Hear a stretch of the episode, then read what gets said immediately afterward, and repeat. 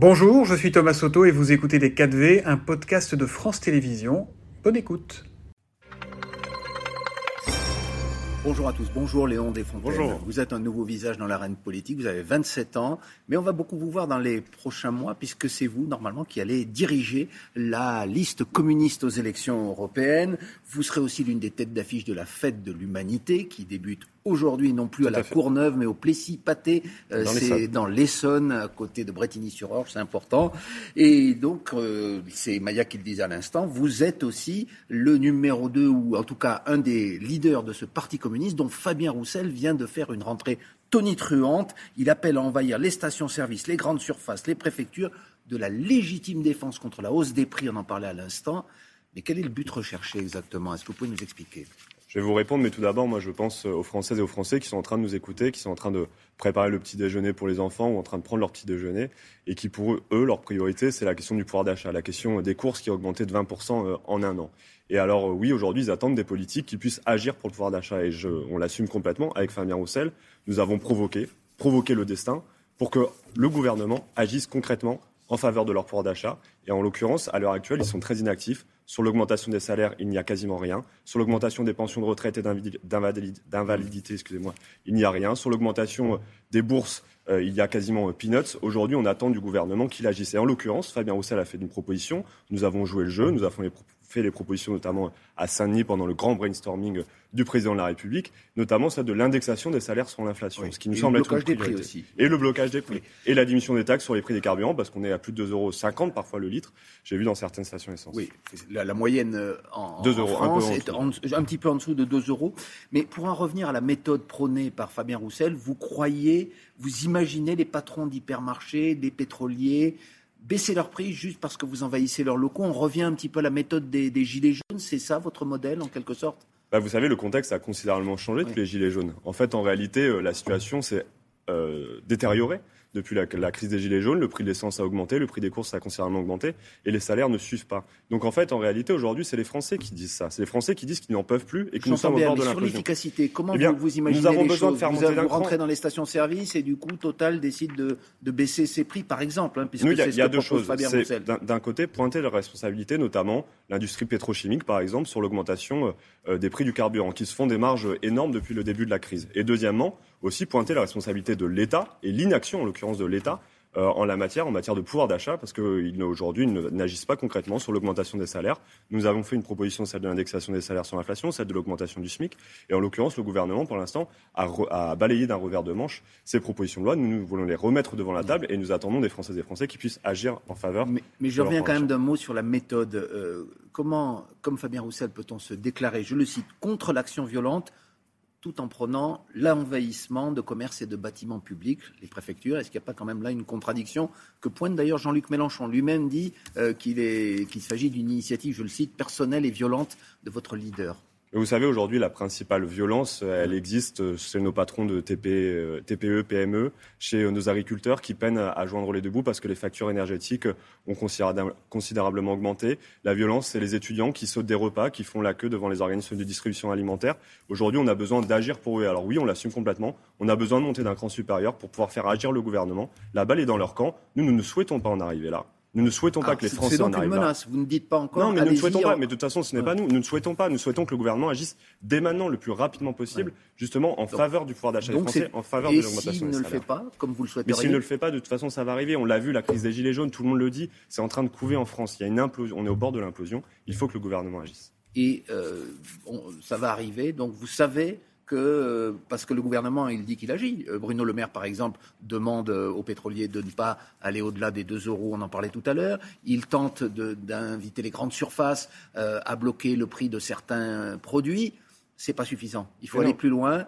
Sinon, ce sera une Bruno sorte de révolution. Bruno le, Maire demande, Bruno le Maire demande depuis un an justement qu'il y ait euh, des mesures prises en faveur du pouvoir d'achat. Il nous avait aussi dit l'année dernière qu'on était au pic de l'inflation. Finalement, on est encore aujourd'hui en train euh, de, la subir. Nous avons aujourd'hui besoin du gouvernement qu'il agisse, plus qu'il demande qu'il agisse. Nous demandons des actes forts, concrets, en faveur du pouvoir d'achat des Français, en faveur des travailleurs de ce pays. Et c'est pour cela, pour cela que Fabien Roussel a fait cette annonce vous serez donc, je le disais, tête de liste, euh, selon toute vraisemblance, du Parti communiste aux élections européennes. Pourquoi vous partez seul à la bataille? Pourquoi vous refusez euh, la main tendue, notamment de Jean-Luc Mélenchon, pour une liste commune euh, de la gauche? Alors il y a d'autres partis, sans doute les écologistes, les, les socialistes également, qui veulent partir sur leur propre bannière. L'union ne fait pas la force dans ce scrutin?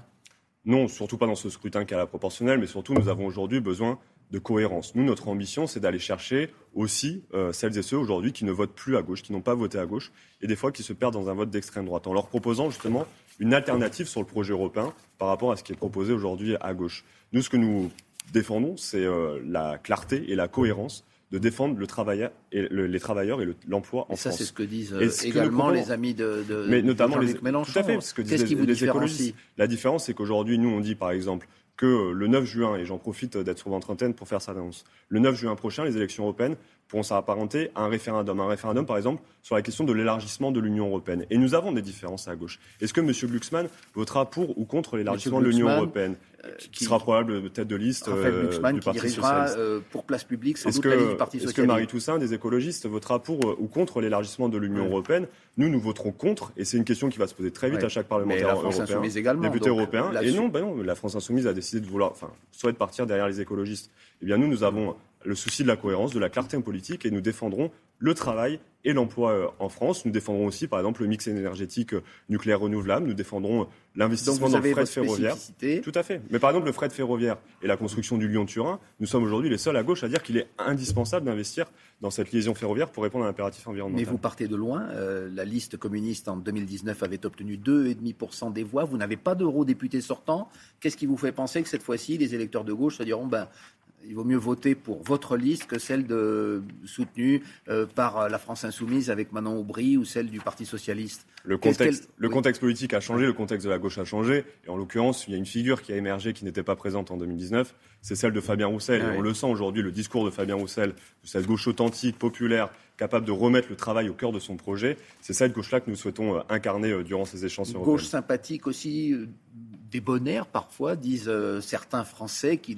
Est-ce que là, l'idée d'envahir, justement, on y revient, pardon, hein, les préfectures et les stations-service, ça ne va pas un petit peu changer son image? Ou alors c'est voulu, cette radicalité que certains à gauche lui, lui reprochent parfois euh, on, dit même qu'il est, il est apprécié parce que c'est l'opposant euh, sympathique que les électeurs de droite aiment bien.